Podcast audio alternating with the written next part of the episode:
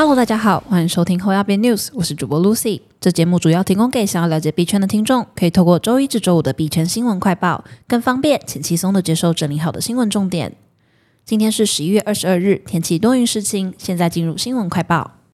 首先来看第一则新闻：比特币跌破一万五千五百美元，刷新近两年新低。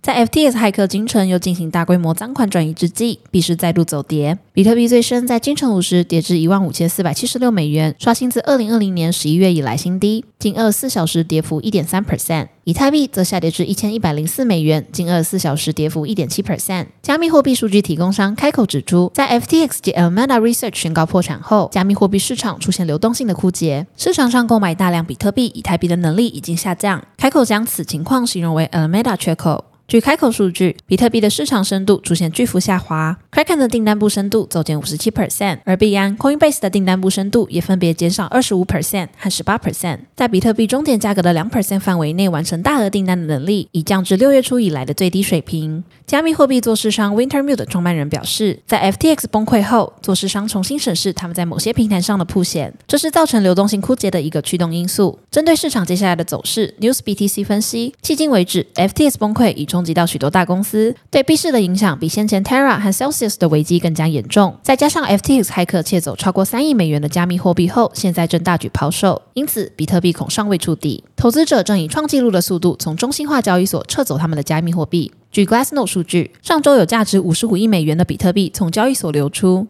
投资者目前也对市场保持警惕，这意味着在一段时间内不会有新的流动性进入市场。从历史趋势来看，比特币的底部可能在一点二万至一点三万美元之间。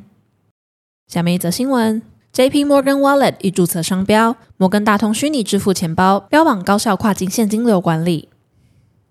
媒体 Blockwork 秀出摩根大通的商标注册文件，表示摩根大通的加密货币钱包商标已经在美国正式注册喽。不过，其实加密货币只是其中一项，它也包含了虚拟货币支付。它希望为客户提供 All in One 的跨境银行账户，实时虚拟子账本 （Real Time Virtual Sub Ledgers）。听起来很神秘，但它标榜的功能可能跟基于分布式账本技术的加密钱包很像。轻松整合多种货币和地区的付款，在一百七十多个国家和地区、一百二十多种货币中全天候支付。它甚至还有奖励机制，比如支付对手方可以用奖励金给你买东西，也可以将其存入银行账户。J.P. Morgan Wallet 并没有像币圈一样强调去中心化，而是向商家解释，这样的方案将有助于他们在全球范围下的现金管理，在同一个跨国支付账本下，可以更有效率的管理资金。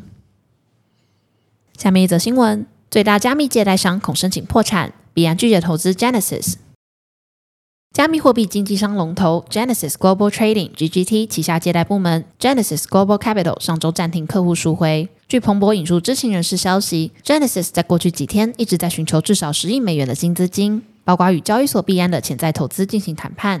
但迄今为止，资金仍未有着落。另外，《华尔街日报》报道指出，币安已决定拒绝投资 Genesis。同时，Genesis 警告潜在投资者，如果其募资的努力失败，他可能需要申请破产。而二十二日早上九点最新消息，据 The Block 引述知情人士报道，Genesis 的筹款目标已从十亿美元降至五亿美元。消息人士补充道，其母公司 Digital Currency Group 并不愿出售其部分风险投资组合，也不打算出售旗下重要赚钱工具 Grayscale。他正在与 Dusner Partners LLC 的银行家进行谈判。下面一则新闻：彭博社表示，孙宇晨欲收购火币六十 percent 的股权，斥资约十亿美元。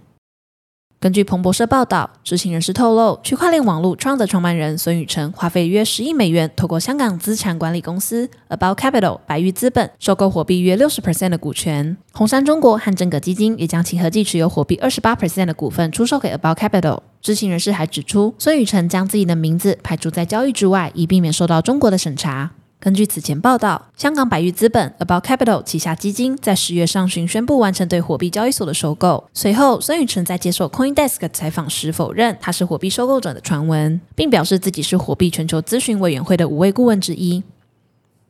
今天的新闻快报就到这边结束了。若听众有什么国内外的新闻或消息，希望我们帮忙阅读，可以在下方留言分享。感谢你收听今天的后亚变 News，我是 Lucy，我们明天空中再见，拜拜。